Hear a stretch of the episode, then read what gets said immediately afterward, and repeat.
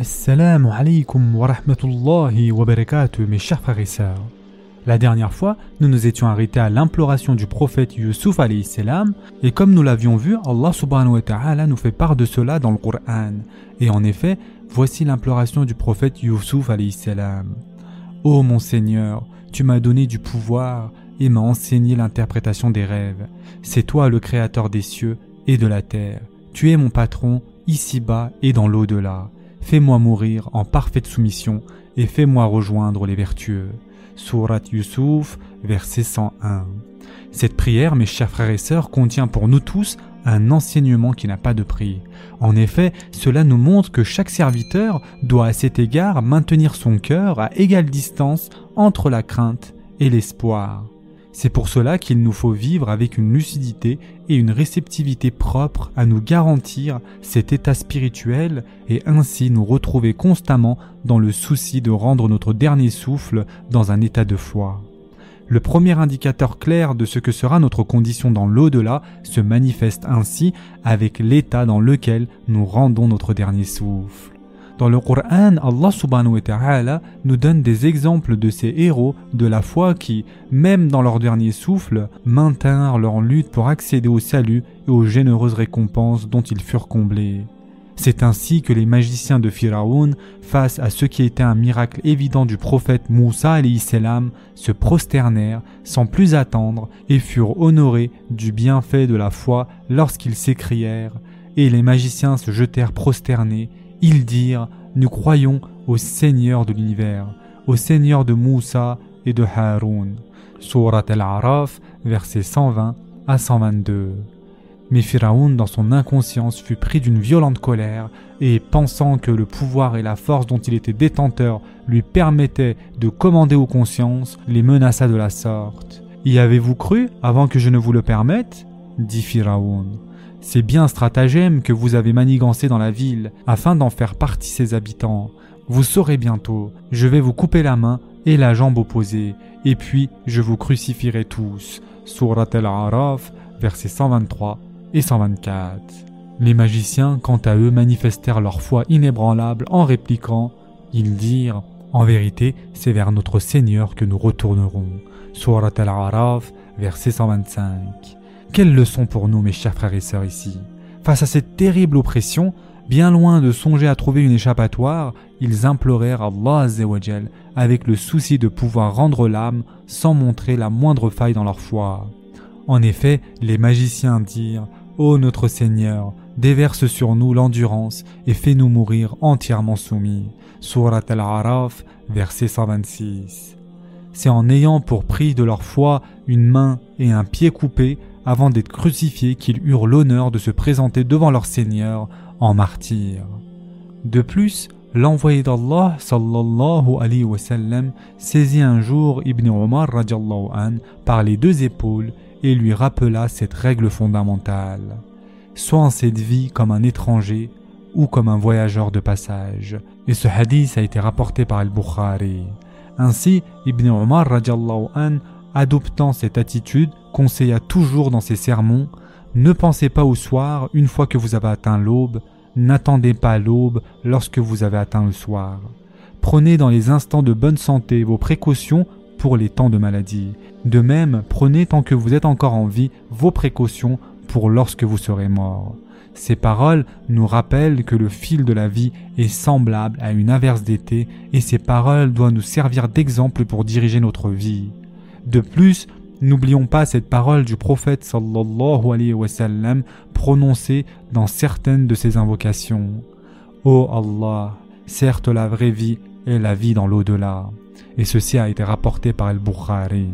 Mes chers frères et sœurs en islam, la vie des nobles compagnons qui avaient parfaitement compris la signification de ce hadith était emplie de vertu, de sagesse et d'enseignement. Ainsi, le seul souhait de Hubayb un des nobles compagnons du prophète sallallahu alayhi wa sallam, avant d'être exécuté par les polythéistes qui l'avaient fait prisonnier, était de pouvoir prier deux rekats et de pouvoir faire parvenir au prophète sallallahu alayhi une dernière salutation pleine de son amour pour lui. Il tourna alors tristement son regard vers les cieux et fit cette invocation. Ô Allah, il ne se trouve en ce lieu personne pour faire parvenir à ton envoyé mon salut. Je t'en conjure, fais-le lui parvenir. Les compagnons qui étaient alors à Médine avec le prophète sallallahu alayhi wa sallam l'entendirent prononcer wa alayhi salam, c'est-à-dire et que la paix soit sur lui. Surpris, les compagnons lui demandèrent Ô envoyé d'Allah, aux salutations de qui donc as-tu répondu? Ce à quoi le prophète sallallahu alayhi wa sallam répondit J'ai répondu aux salutations de votre frère Hubayb. Et ce hadith, mes chers frères et sœurs, a été rapporté par Al-Bukhari. Le prophète sallallahu alayhi wa sallam honora en plus Hubayb an en déclarant à l'assistance Il sera mon voisin au paradis. Voyons maintenant une autre illustration de cet amour et de cette ardeur des compagnons. Après la bataille de Uhud, le prophète sallallahu alayhi wa sallam ordonna de parcourir le champ de bataille à la recherche des musulmans morts ou blessés au combat.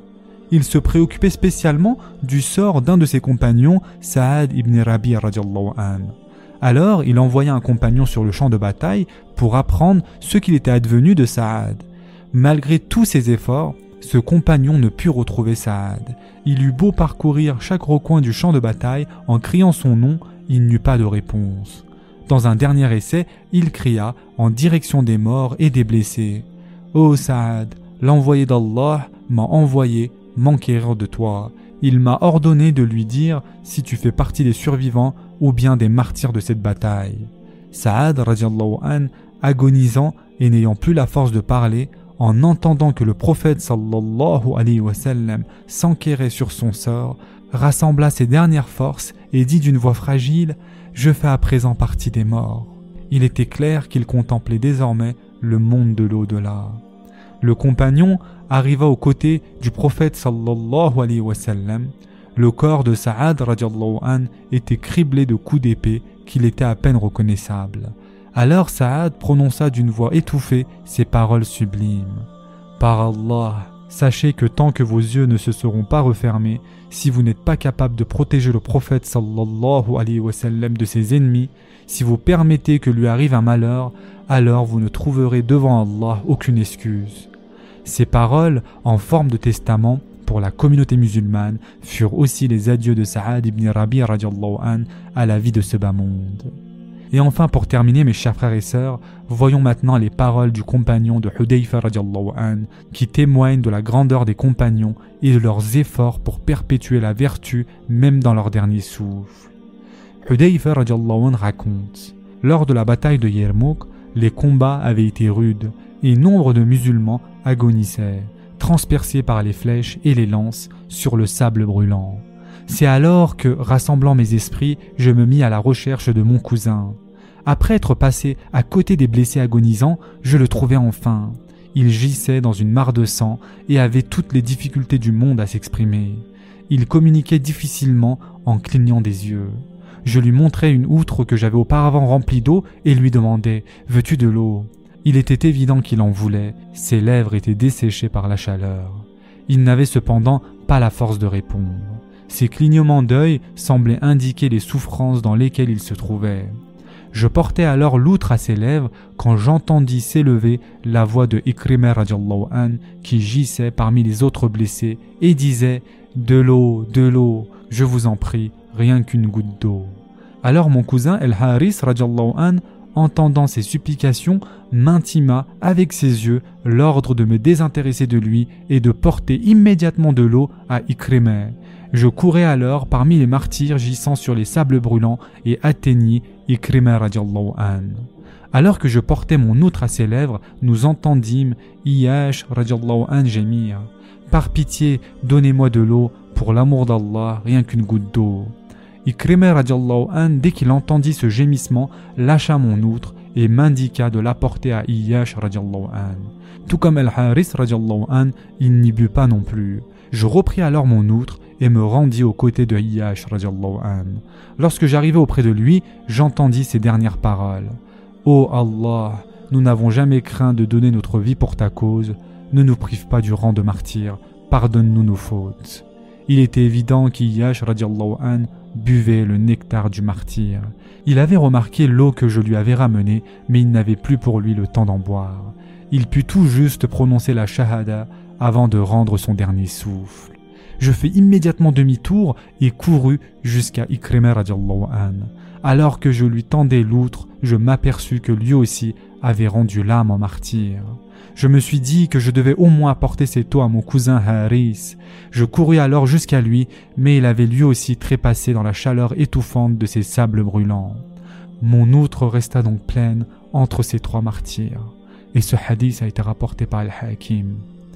Hudayfa décrivit quand il finit son récit ce que cela lui inspirait, et il dit J'ai vécu dans ma vie bien des choses, mais rien de ce que j'ai vécu ne m'a autant ému que ce que je vous ai raconté. J'ai vécu avec envie et stupéfaction l'Isar, le sacrifice et la compassion dont ils firent preuve, bien qu'aucun lien de parenté ne les unissait. J'envie la vertu dont ils firent preuve dans leur vie et dans leur dernier souffle, vertu qui leur a permis de quitter cette vie avec la conscience de ce verset dans lequel Allah subhanahu wa ta'ala dit et ne mourrez qu'en pleine soumission. Surat Al-Imran, verset 102. Cet événement est gravé dans ma mémoire comme l'illustration du courage et de la foi. Puisse Allah récompenser notre dernier souffle à tous de la plus belle des fins, mes chers frères et sœurs, puisse-t-il en faire la première respiration d'une vie éternelle de bonheur. Ce sera tout pour aujourd'hui. En attendant, prenez soin de vous, mes chers frères et sœurs, et à très prochainement, Inch'Allah.